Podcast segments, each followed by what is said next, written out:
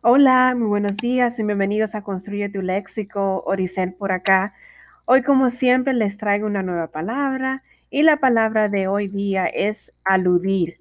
¿Qué significa aludir? Viene, bueno, primero viene del latín aludiré y esta palabra significa hacer referencia de algo o alguien sin nombrarlo explícitamente.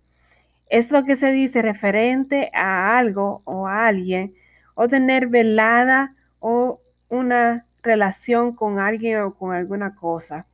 Ejemplo, amor alude a Jesús o amor es igual a Jesús. Esta palabra es una palabra aguda, no se acentúa en la última sílaba debido a que termina en R. Eh, espero que le haya gustado y que puedan usar esta palabra aludir en su vocabulario normal.